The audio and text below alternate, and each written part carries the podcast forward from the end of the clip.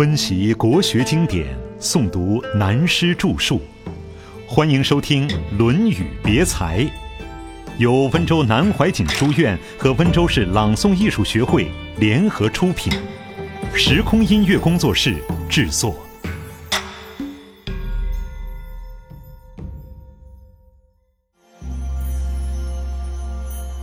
繁盛之分。下面再引用孔子自己的话，说明做学问的道理。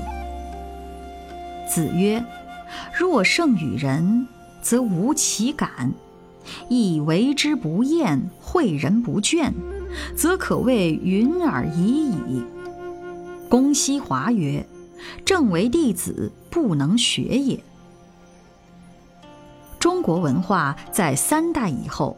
便建立了一个做人的最高标准，就是圣，和印度的佛、中国的仙、西方文化的神差不多同一个观念。圣之次为贤，贤者也就是君子，再下来是仁者。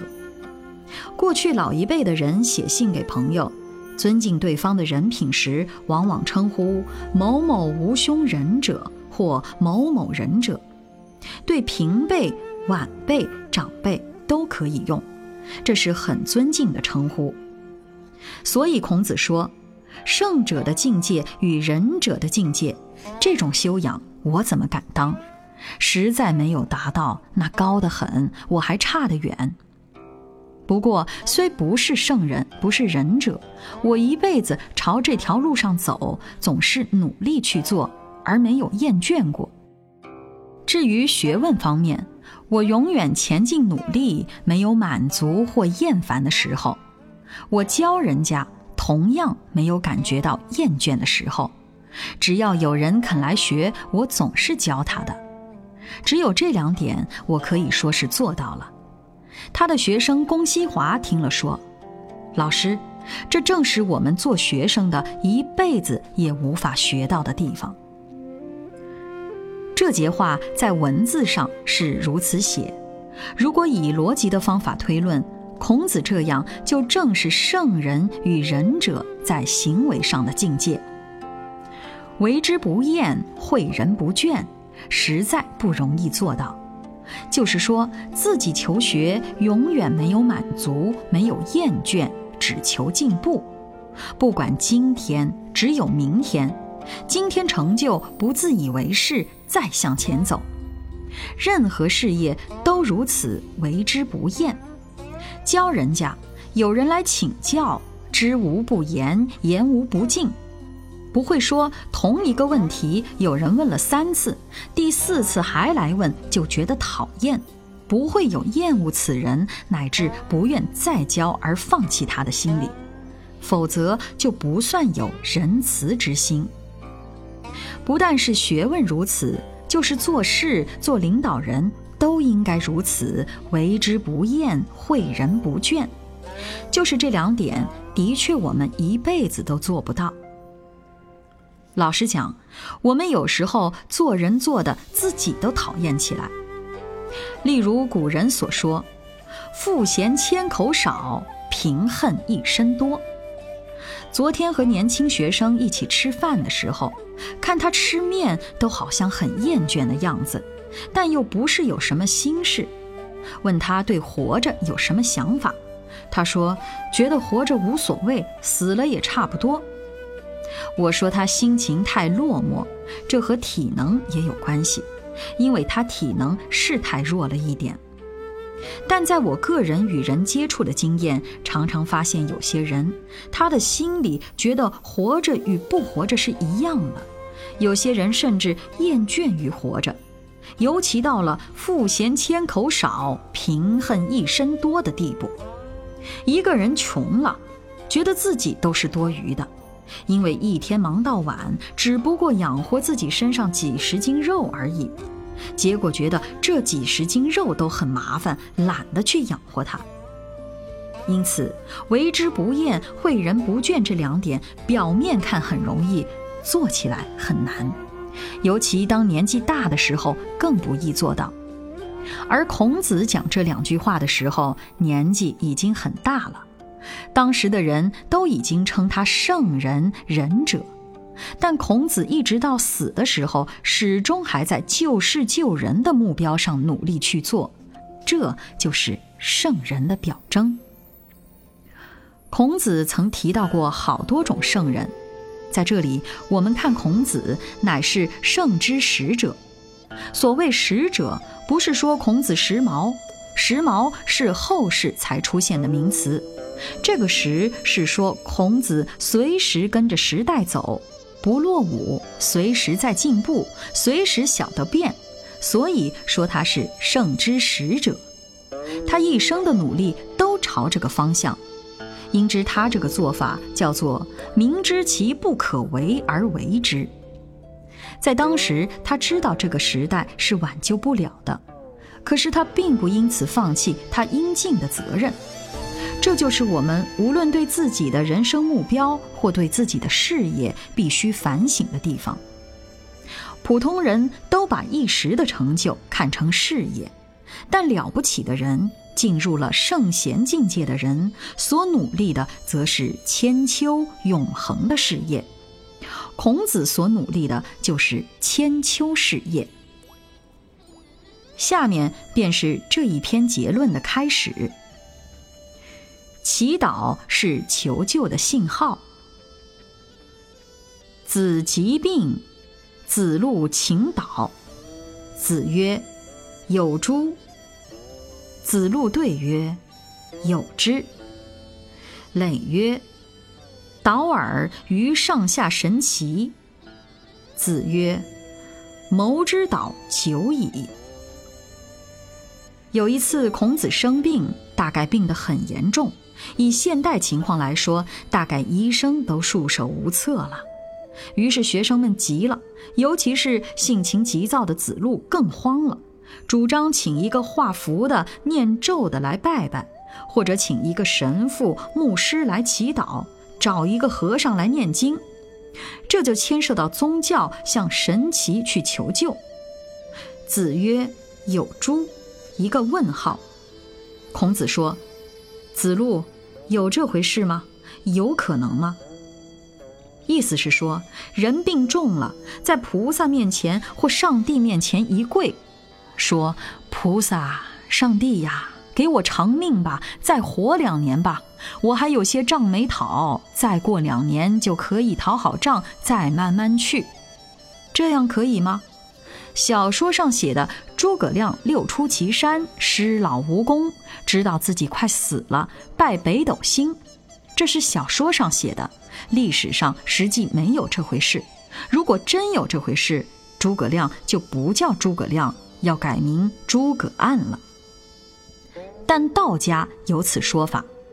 北斗统称北极星，北极星和南极星掌管人的生死。后来民间传说的南极仙翁，他的形象成为庆贺长寿的象征。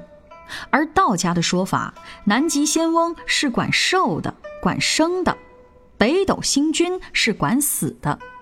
所以，欲求不死，要用道家的方法拜北斗，是另有一套的，包括画符、念咒、点灯等等。结果还是死了。这是小说写的，不去管它。但这一节《论语》告诉了我们，孔子对于鬼神之事、形而上的东西，并不是反对。前面说过，子不语怪力乱神。鬼神有没有存在？他没有讨论，因为中人以上可以与上也，中人以下不可以与上也。谈到超现实世界，有没有另一世界存在？这是东西文化五千年来到现在为止，哲学、宗教还没有解决的问题。我们不能说这些不科学，科学并不是万能的。现在科学正要找这个问题的答案，而还没有找到。不要以为科学解决了问题，事实上问题还没有解决。像爱因斯坦这样一位伟大的人，可惜死得太快了一点。他想把生命升华，变成为四度空间 （four-dimensional space），或称四次空间，或四个因次空间。那时人就不是现在这个样子，而可以有神通，可以不靠机器而在空中飞行。他有这个理想，没完成就死了。他到快要死的时候，感觉宇宙的生命后面还有一个东西，什么东西呢？当然不是唯物思想的，他是搞物理的。科学家都是朝唯物方面的路子去探讨，结果他认为不是属于唯物方面，而是另外的东西，可是不知道是什么，所以他没办法，只好去信上帝。因为这一个力量他没有研究出来，是个东西，但不可知，还不如信上帝。精神先得到保障，先得到安慰。形而上是不是有个东西？生命是否在一个躯体里死了以后可以再生再来？这都是人类没有解决的大问题。所以，人类文化不要自吹了。站在哲学立场看人类文化是非常幼稚的，连自己的问题都没有解决。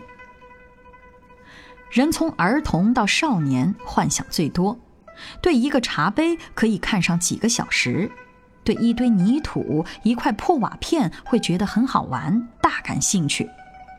堆成住池可以玩一整天。后来加上知识的教育，到了二十岁前后，又进入另一个阶段。做学问、做事业的理想基础就在这个时候打的。看历史上的大政治家、英雄、文学家等等，一切成功的人，基础都在这个时候奠定的。如果在这个时候还没有打好基础，而后来能成功的，不是绝对没有，但例子太少。三十岁到四十岁，并没有什么创建，只是将十几到二十几岁之间的理想付诸实施，化成事实。历史上成功的人物，几乎三十几岁就成功了，尤其是领导或统治方面的人物更少例外。汉高祖年纪是大一点，但也只有四十几岁，没有超过五十岁就成功了。他统一天下只用了五六年时间，其他的人做学问也都是如此。当然，年老才成功的不是没有，但少得很。到了五十六十岁，不过空留回忆。所以遇到老年人，要准备一番心情去光听他讲过去。我当年如何如何，今天讲了。明天见到还是这样讲，可以讲几千百次，但告诉他现在的事情，他会马上忘记。所以人的学问，一切的见解都不超离年轻时的模型，尤其以科学为然。现在的科学家超过三十五岁以后，就很少有科学上新的发现了，有新发现的都是年轻人。而学问思想到五六十岁成熟的时候，人就凋谢了。我前面也说过，人类古今中外的文化都是二十几岁的文化，就是继往开来的，永远是年轻的，永远是没有成熟的。所以，中西文化、宗教也好，哲学也好，科学也好，对最后的结论都未曾获得。生命究竟从哪里来？生命的价值究竟在哪里？都没有结论。像前天和年轻同学谈到，我最近看了丁中江先生的《北洋军阀史》，把近代几十年来的故事引用第一手资料记述。我对每一文献都没放过，但看了以后就有一个感想：人究竟为了什么？这又是还没有答案的哲学老问题。当然，我们可以假定很多答案，但这些答案只是人为的、主观的，并不是哲学的正确答案。所以，有无鬼神，我们不知道。这个问题暂时保留。但是，我们看孔子的态度，他对这个问题是明白的。当他病了，药物无效的时候，子路说。求神吧，去祷告一下吧。孔子听了，问子路：“真有这回事吗？”孔子这话说得很妙，他当然懂得。不过他是问子路有这回事吗，而不是说你相信吗？子路经孔子一问，表示学问很有根据，于是搬出考古学。他说：“有啊，累曰：‘导尔于上下神奇。’这诔是中国文化中的祭文，历代帝王的诔文就是。”子路说：“古代的诔文说了，人应该去祷告天地上下各种神奇。”孔子说：“如果是这样，那我天天都在祷告，而且祷告了很久，还照样生病。”这节文字做进一步研究，就可以看出来，孔子的意思：所谓祷告，是一种诚敬的心情；所谓天人合一，出于诚与敬的精神。做学问修养，随时随地都应该诚敬。大学所说“十目所视，十手所指”，诚敬修养要做到我们中国文化所说的“不窥暗室”。孔子就是说自己天天做到这样，等于与鬼神相通，就是这个道理。这是第一点。第二，普通的人到了极难的时候，就去求神拜佛，向上帝祷告。所谓垂老头僧临时抱佛，这就说人平日自以为很伟大，但一遇到大困难或极度危险，就感觉到自己非常渺小无助，完全丧失自信心。天呀，神呀，你要救我呀！倘使这时仍能保持一分自信心，就需要高度的修养。这里我们说到历史上一个人。大家都知道的朱顺水，明亡以后，他流亡到日本去，本想向日本求救兵，企图复国的。船航行太平洋中遇到大台风，全船的人都喊救命，朱顺水端坐船中不动。据说当时船上的人看到海上有两盏红灯对着船来，古代的迷信说这是海神来接的讯号。全船的人都将会死亡，所有的船员都跪下了。朱顺水就问：“真有这回事吗？有没有其他挽救的办法？”船员说：“除非是有道的人跪下来求，或者还有希望。”朱顺水说：“你们拿纸笔来，我烧一张符下去，大概就可以退掉。”朱顺水是道地的儒家。哪里会画符搞道家的东西，这不奇怪吗？结果他在纸上写了一个“静”字，烧了以后，台风停了，船也稳了，风平浪静，就到了日本。你说朱顺水这一套有本事吧？简直比诸葛亮更厉害，能呼风唤雨、撒豆成兵，岂不应该带兵打仗，将明朝复国了？这件事绝对有。但若深入研究，那就成为另外一门学问了。现在的科学叫做精神学，又叫灵魂学。精神与灵魂的解析，人的精神力量与宇宙是否相通，这是另一个问题。第三，中国民间的谚语：“平时不烧香，及时抱佛脚。”一般人都是这样，像许多人交朋友。平时不去探访，有患难或要借钱的时候才去。所以孔子对子路说：“算了吧，老弟，如果这样，我天天都在祷告中。换言之，鬼神的事和生命的道理都不是这样简单的。要愁哪得功夫？”子曰：“奢则不逊，俭则固。”与其不逊也，宁固。孔子说：“人生的修养，奢则不逊。